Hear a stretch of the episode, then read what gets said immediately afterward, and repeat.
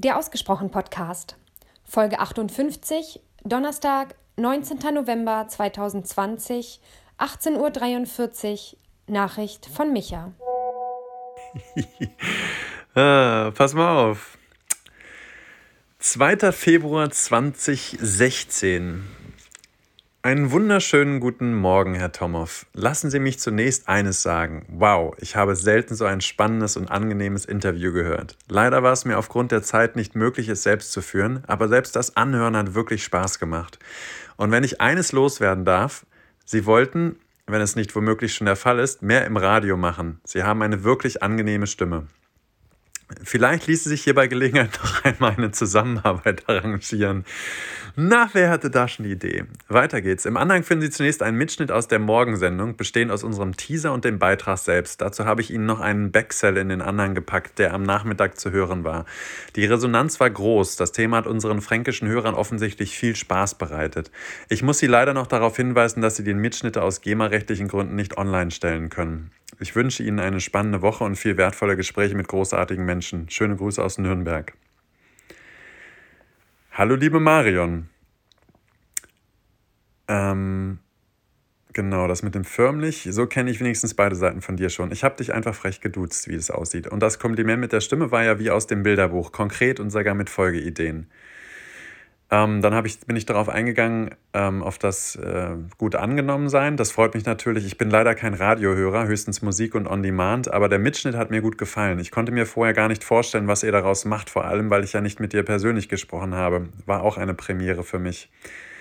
Sollten noch Wünsche offen sein jederzeit? Da habe ich geschrieben, ja, diese GEMA-Sache. Bei meinen letzten drei Radiointerviews beim HR1 haben wir uns geeinigt, dass ich nichts für die Interviews bekomme, dafür aber die MP3s nutzen kann, weil es ja letztendlich für mich und den Sender von Vorteil ist, präsent zu werden. Würde ich mich natürlich riesig freuen, wenn ich das auch für unser Interview machen dürfte. So, und dann äh, hast du das in toller Manier und extra nochmal selber eingesprochen, ohne GEMA, ohne Musik im Hintergrund, sodass ich das auch online stellen konnte.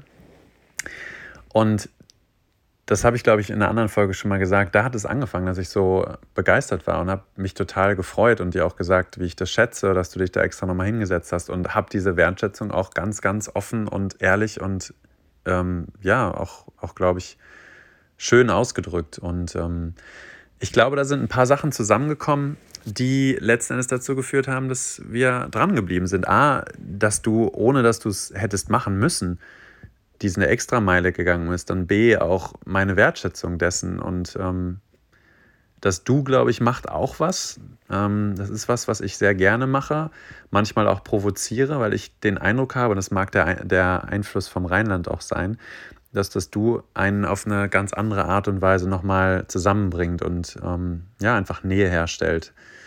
Und ja, das ist ähm, eine sehr starke Basis, glaube ich, gewesen damals schon, dass wir auf sehr, sehr viel zurückgreifen konnten an Positiven, was in sehr kurzer Zeit Vertrauen geschafft hat und auch Nähe geschafft hat.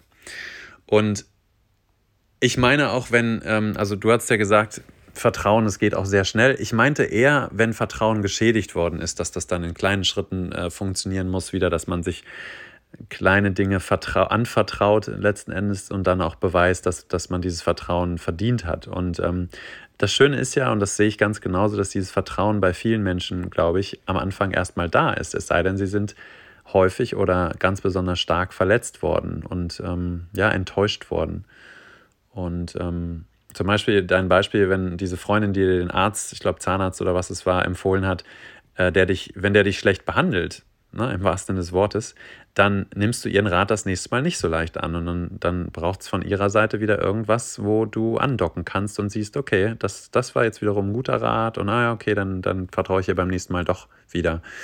Und ja, ich glaube, da musste ich ja lachen, als du gesagt hast, ja, äh, der Psychologe an sich, als du gesagt hast, dem vertraust du ja generell mal.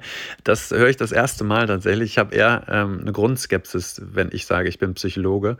Ähm, also zumindest bei den Leuten, die nicht selber mal Psychologie studieren wollten. Davon gibt es anscheinend auch eine ganze Menge. Ähm, aber da ist eher so eine Skepsis immer erstmal da, was ich dann mit den Leuten jetzt mache, die analysiere oder auseinandernehme und so weiter. Ähm, von da habe ich mich gefreut, dass du so eine grundpositive Stimmung gegen Polizisten und Psychologen hast. Oder waren es, ich weiß nicht, Polizisten waren, glaube ich, auch dabei, ja.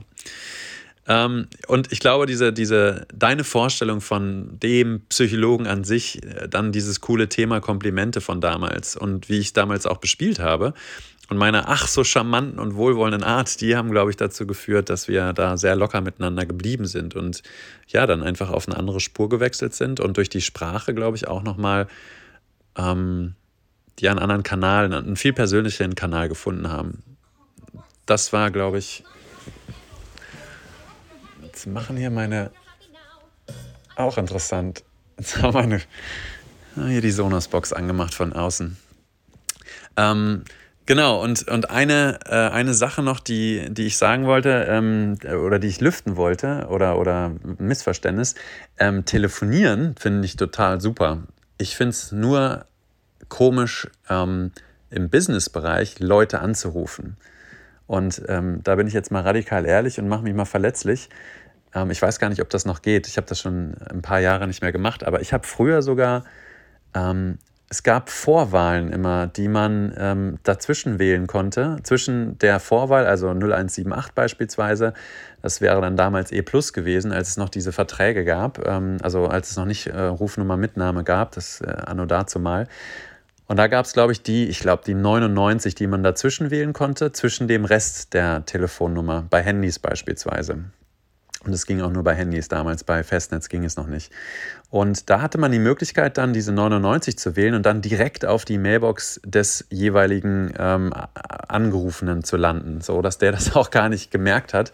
Und ich habe beispielsweise, ich habe ja Fußball gespielt, ähm, hochklassig früher und ähm, hatte ab und zu mal keine Lust zum Training zu gehen und war aber zu feige abzusagen und dann habe ich ähm, einfach die Handynummer von meinem Trainer angerufen und direkt auf die Mailbox ähm, und habe dann abgesagt, weil ich dann auch keine blöden Fragen gekriegt habe, wie, wieso kommst du nicht und äh, ist das wirklich der Grund? Und dann gab es halt häufiger mal dieses, äh, hä, wieso? Ich dachte, meine Mailbox ist ausgestellt und ich habe gesagt, ja, keine Ahnung, weiß ich nicht, ich bin direkt drauf gelandet. Und ähm, so habe ich Schiss gehabt, Leute anzurufen. Und das ist mit Sicherheit auch aus dieser Finanzdienstleistungsgeschichte ge äh, gekommen, die damals halt war. Schade, aber wahr.